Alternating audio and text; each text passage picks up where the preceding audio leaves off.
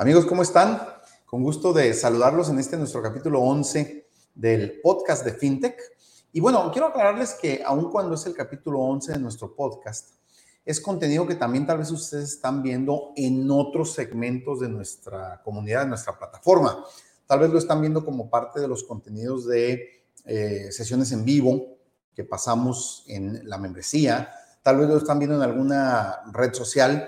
Eh, lo que queremos es que utilizamos nuestro podcast como columna vertebral de contenidos, pero de ahí derivamos contenidos a otras secciones, nuestro canal de YouTube, etcétera, para que la información se aproveche lo más posible. Pero bueno, formalmente en el podcast, que es el eje conductor, es el capítulo 11.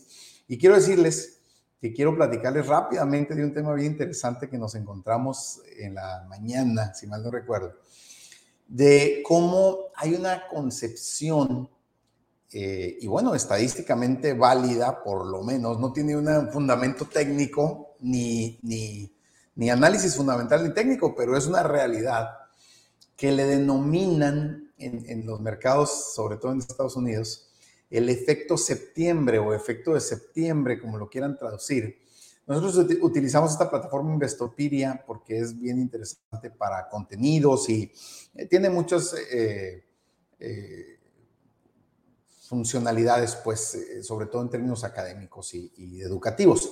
Y aquí es donde a veces vemos algunos conceptos, pero lo pueden encontrar en cualquier parte. ¿Y qué es lo que nos platican? Que en septiembre históricamente, pero históricamente, fíjense, durante 100 años, ¿no? Los últimos 100 años, en septiembre, siempre ha habido un resultado negativo en la bolsa de el, eh, Dow Jones Industrial Average o el, indicador importante de la bolsa de Estados Unidos. Ha sido negativo en los últimos 100 años. Está interesante pensar eso, ¿no?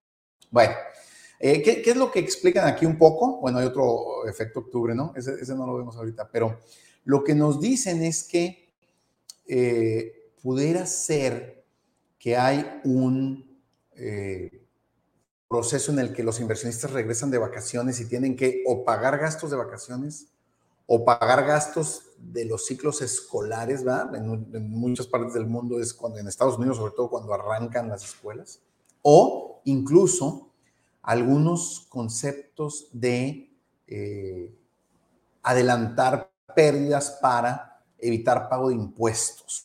Por lo menos esos son los eh, considerandos que pudiera pensarse que tienen. Acá está, miren, lo de las escuelas. El por qué siempre en septiembre parece bajar el mercado. Y no, no parece, estadísticamente, déjenme decirles que aquí, acá en el artículo dice que en los últimos 100 años, ¿verdad? Recuerdan. Bueno, aquí está una gráfica hecha por ellos mismos de desde 1950. O sea, los últimos 72 años, este es el eh, desempeño promedio del indicador del Standard Poor's 500. Fíjense, en los últimos 72 años, en septiembre en promedio ha bajado el medio por ciento.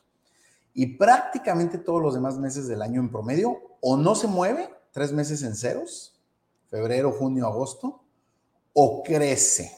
Y en promedio, obviamente, vemos dos picos, noviembre y diciembre, que luego explican también por qué es cuando la gente tiene el aguinaldo, etcétera. Y marzo y abril, que recuerden que en Estados Unidos la devolución de impuestos, eh, en muchas empresas no existe el aguinaldo en Estados Unidos o el bono de fin de año, pero sí es la etapa en donde hay una devolución de impuestos, que es cuando la mayoría de la gente que trabaja en Estados Unidos recibe dinero adicional. Entonces, bueno, léanlo como quiera cada quien, no tiene un fundamento de análisis técnico ni fundamental. No significa que en septiembre haya definiciones técnicas o fundamentales respecto a las empresas, pero estadísticamente, históricamente, las acciones del Standard Poor's 500 bajan medio punto en septiembre en promedio en los últimos 72 años. Para el análisis, para el comentario, para tener que platicar en la comida o en el almuerzo. Que tengan bonito día. Aquí termina nuestro capítulo número 11 de nuestro podcast fintech.com.